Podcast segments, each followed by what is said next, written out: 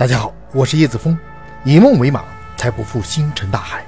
请锁定解密大世界，让我们一起来认识更大的世界。今天我们来聊重水。水是宇宙最神奇的物质，它是打开生命的钥匙，是地球万物诞生的基础。二零零四年，欧洲航天局所进行的罗塞塔任务，主要是为了在彗星上寻找水。为此前地球上的水是由彗星或小行星所带来的这一假说提供证据。然而，随着他们探索的不断深入，我们发现生命的另外一种可能，即重水也能形成生命。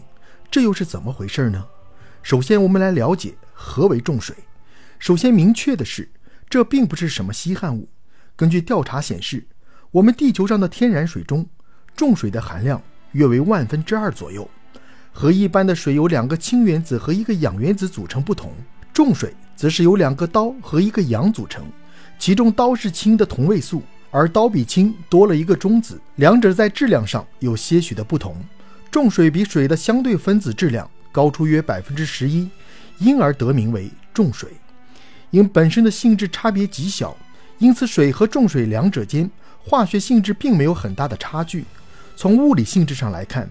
二者在电解速度和沸点有所不同，因此可以通过电解法和蒸馏法进行提纯。很多人说，既然重水和水在性质并没有太大的差异，那么人类是否能够让重水替代我们日常饮用的水呢？这个答案是显而易见的。即便二者十分相像，但是让重水替代我们的生命之源水是完全不可能的一件事。尽管。目前国际上使用重水在肿瘤治疗方面的使用，却也仅仅是停留在实验室阶段，并没有相关的临床试验数据。但是从这里我们可以发现，能够成为一种治疗癌细胞的物质，其本身便是具有一定的毒性了。从人体系统上来看，过量服用重水可能造成以下几点后果：首先就是 DNA 中毒，即我们所说的慢性中毒。目前相关的新闻报道中。没有发现某人过量服用重水方面的信息，但是部分学者认为，重水可以抑制细胞的有丝分裂。换言之，在重水的作用下，细胞会失去繁殖的能力。造成这一情况的主要原因，主要是因为重水具有稳定微管蛋白复合体的作用，进而抑制解聚，造成细胞无法完成有丝分裂。而这种情况发生在受精卵上，可能是造成不育的关键因素。另外，在实验室的试验中，科学家还发现另一种可怕的情况：在重水环境的 DNA 具有更高的自由度，这给核酸的形成和蛋白质合成带来极大的挑战，无法供给细胞的生长。在后续的实验中，也证明了这一问题。利用重水治疗癌症的小白鼠，其细胞在其周期内会发生阻滞。由此我们可以想象，如果我们人体一下子摄入过多的重水，那么我们的身体。将遭受前所未有的 DNA 毒性的攻击，细胞停止分裂，代谢减弱，人体各个器官由于没有办法受到新鲜细胞的补充，渐渐衰竭，等待人类的只有死亡。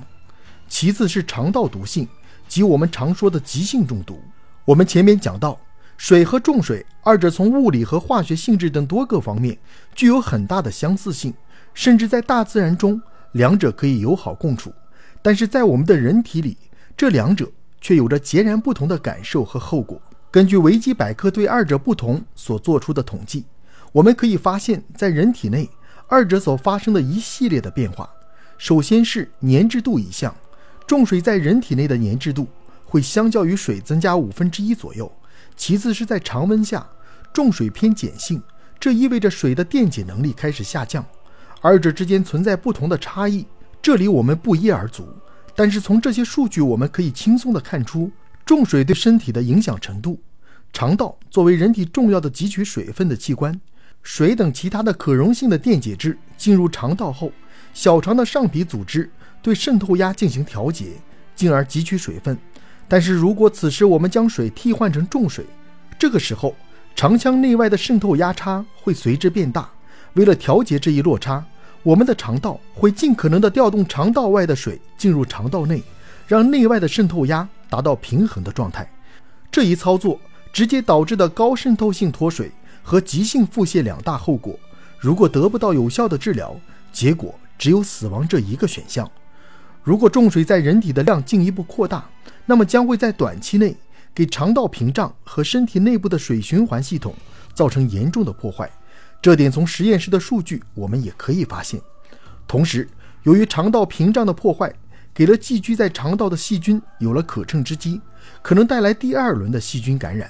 而这个数字在后来的研究中也有所发现，即水中的重水含量超过了百分之五十以上，那么将给植物、动物以及人的生命带来严重的后果。因此，可以说它对人类百害而无一利。当然，事情并非没有转机。例如，各国科学家目前正在尝试利用重水杀死癌细胞，探索治疗癌症的可能性，特别是在恶性的消化系统癌症方面，有着一定的疗效。它们可以有效地对癌细胞进行阻滞，让它无法繁殖和新陈代谢，进而引起癌细胞的死亡。但是，这种杀伤力是没有识别性，面对正常细胞的破坏程度还有待进一步的研究。同时，重水还被利用在治疗高血压等。目前已经有相关专利的申请。此外，重水还是我们核反应中的关键材料之一。当然，我们现实中是不可能一次性饮用如此多的重水的。要知道，杀死一个七十二公斤左右的成年人，至少需要十升以上的重水，而且是短时间内大量摄入。要知道，一个正常人没有特殊情况下，也不可能一次性的摄入如此多的水。因此，想要因过量饮用重水而死亡，有些异想天开了，同时重水提纯的难度不小，价格当然也不菲。想要饮用大量的重水而死亡，还需要一定的经济实力。但是就是这样看起来和生命八竿子打不着的重水，却在日前的欧洲航天局的探索中迎来了一丝转机。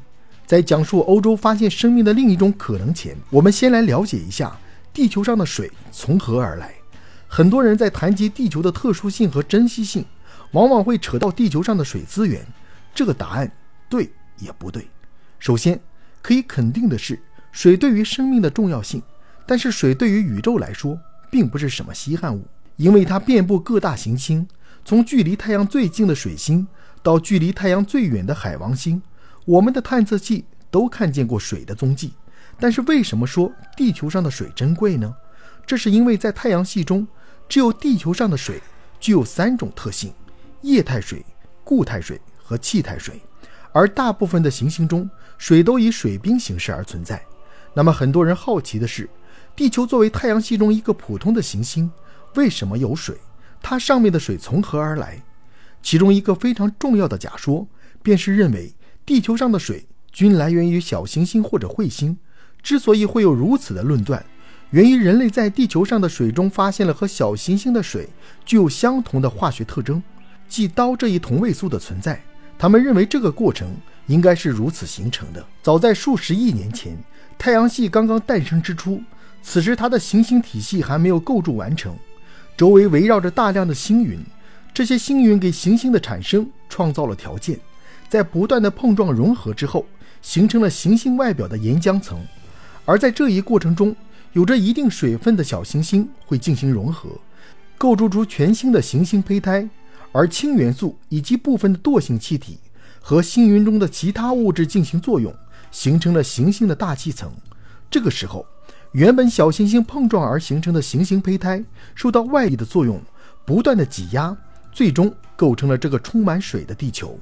虽然这仍然是一种假说，但是并不妨碍我们对宇宙的探索。现阶段，人类已经探明了彗星中主要成分就包含了水。为了验证这一猜想，欧洲航天局于2004年发起了一项名为“罗塞塔”的任务。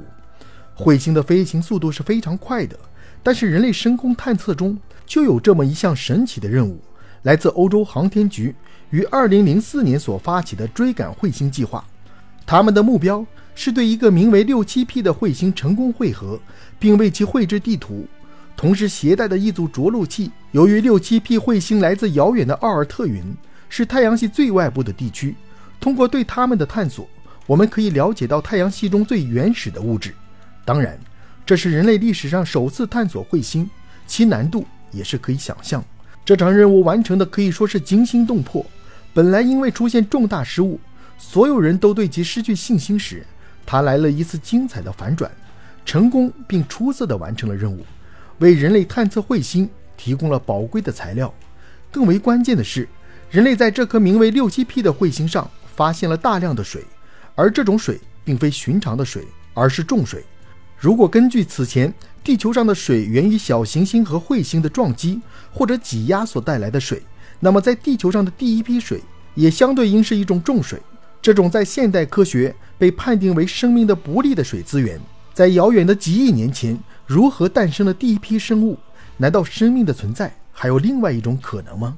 目前还没有准确的答案，但是似乎对我们研究生命的起源提供了一个全新的思路。